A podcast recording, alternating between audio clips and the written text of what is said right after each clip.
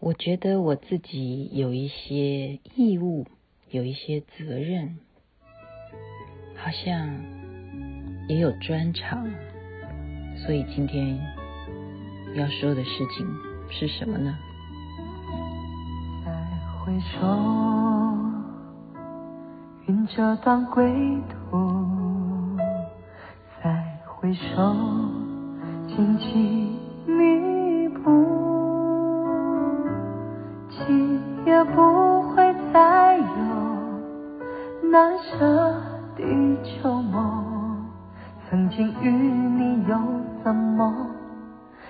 后要向谁诉说？再回首，再回首。我刚刚说我有一些责任，有一些义务，还有一些专长。既然我能够有本事。拿一个手机就开始广播的话，为什么不好好的把自己的自传说出来呢？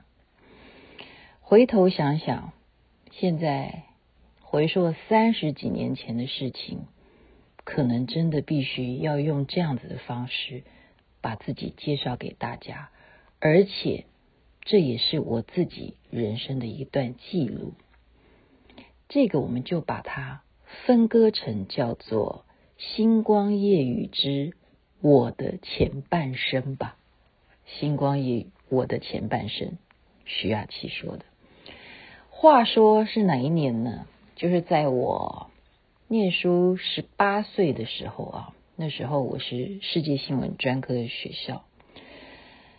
有一天呢，我的学姐，我记得非常清楚，她的名字叫做罗玉仪。她也是电视台的导播，现在在哪儿？我是好久没有跟她联络了，不知道在哪里高就。他就跟我讲说：“学妹有一个兼差，你来帮忙一下好不好？我这边需要人。什么活儿呢？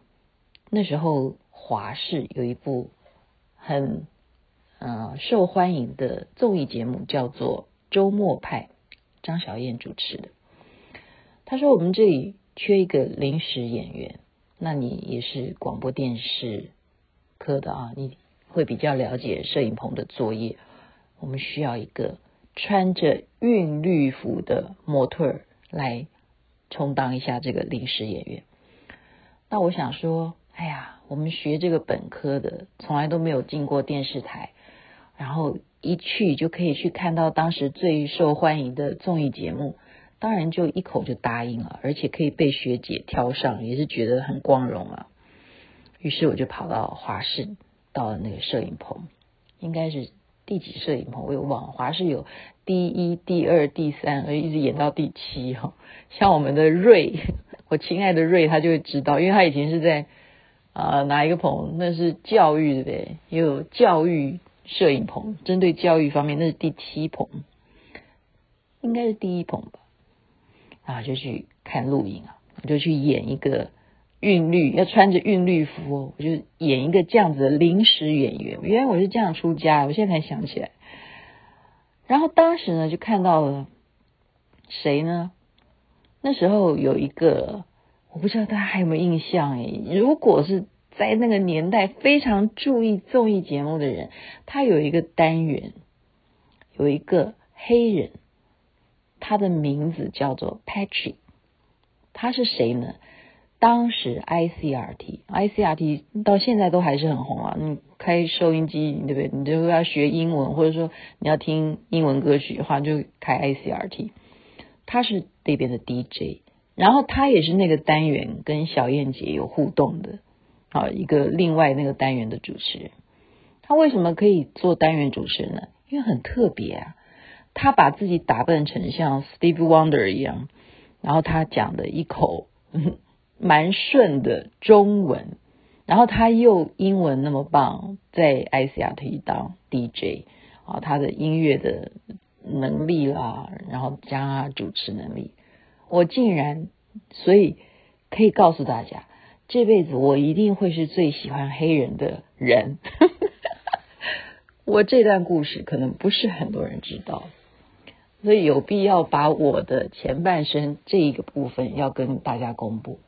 我跟这个人做了朋友，有交交朋友一段时间啊，就是嗯嗯嗯，就是会讲中文嘛，然后你跟他，他也会讲英文啊，就有这样子的一个，没想到一去电视台就可以马上跟那时候的主持人就做朋友，蛮好的，蛮好的。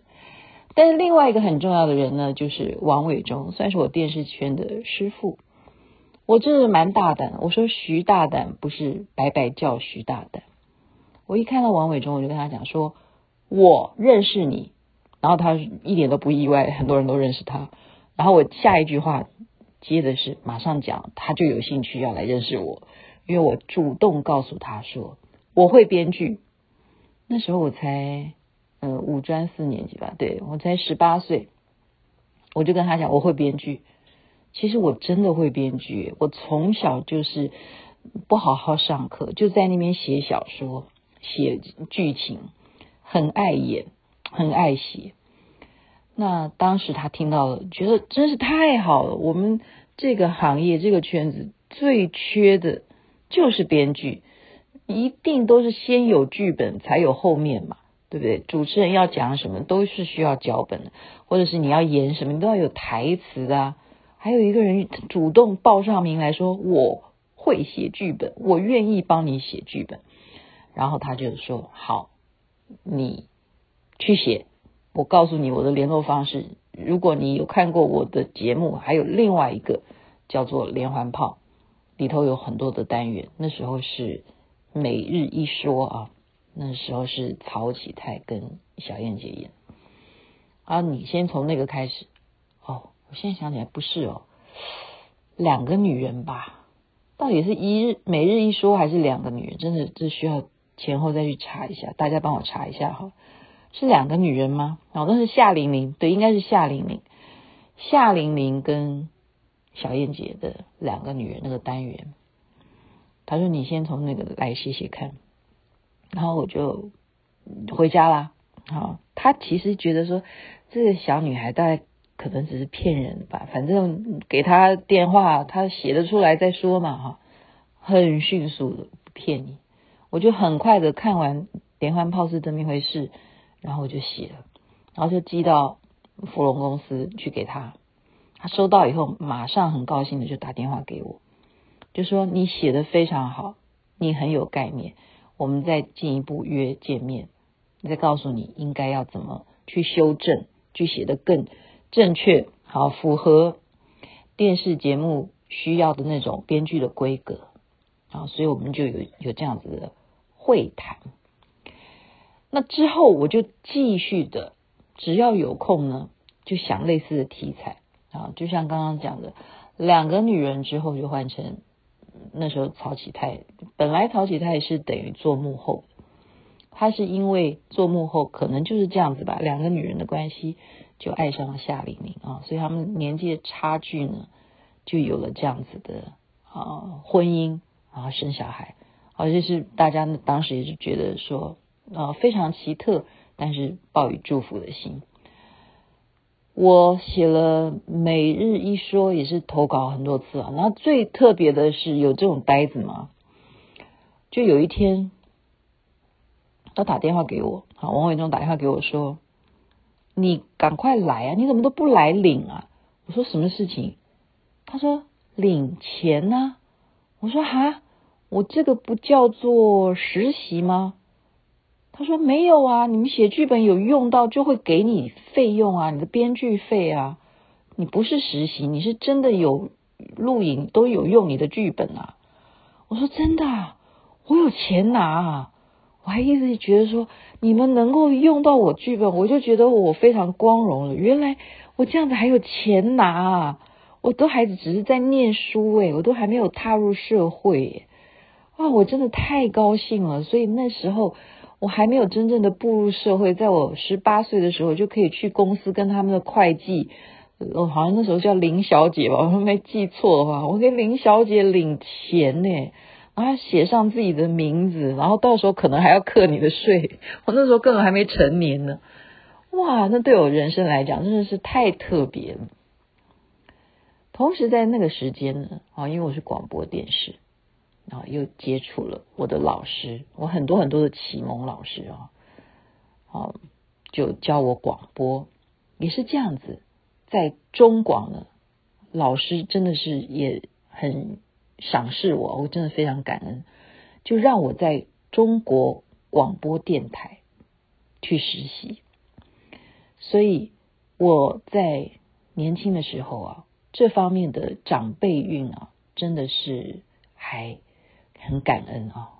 我可以同时在电视台编剧，又可以去中国广播电台，好，中国广播公司。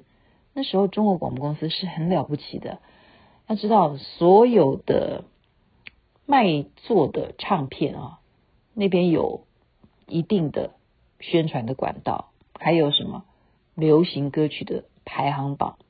就是以中国广播公司的排行榜为卖座的标准，然后我可以在那边工作。最主要的是，我竟然在那边工作之下，可以进而当广播节目的主持人，新歌金曲，然后就会访问到当时所有所有正在宣传唱片的一些当红的歌手。所以我是真正啊，从我的本科去接触广播电视，而且是很快速的就走上了非常非常准确的这两个路线，都是我还蛮有兴趣。这个部分呢，先讲到这儿。后来发生什么事呢？还没讲完。所以我觉得，呃，为什么要把这个部分要交代一下，因为我星光夜雨对不对？都会挑一些我每天的成长，我所学的一些新的知识，或我呃有什么啊、看什么节目啦，旅游什么啊，把心得分享给大家。可是我觉得，我刚刚讲义务的部分、责任的部分，既然有人愿意听我说，我还是要把为什么当初我可以。走向演艺圈幕后制作也好，或者是目前当广播节目主持人也好，啊，甚后我的家庭就是这样子的一个组合。然后怎么样会走向另外一个境界，就是走上修行的路。那么在这个修行的路上面，又整整的到今年啊，可以说也是三十几年，三十几年的时光，它的过程。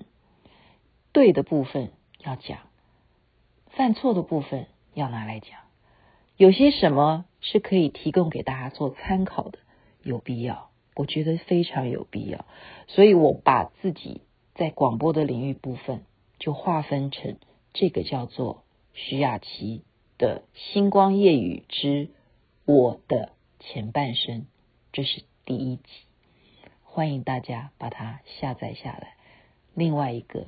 橱窗，把我的前半生一集一集的讲出来，这样子大家才能够按照这个系列，然后了解修行到底是怎么一回事。路还很长，还没走完呢，只是前半生。祝福大家先，先讲到这里，记得按时收听。到平平淡淡、从从容容才是真。再回首，恍然如梦；再回首，我心依旧。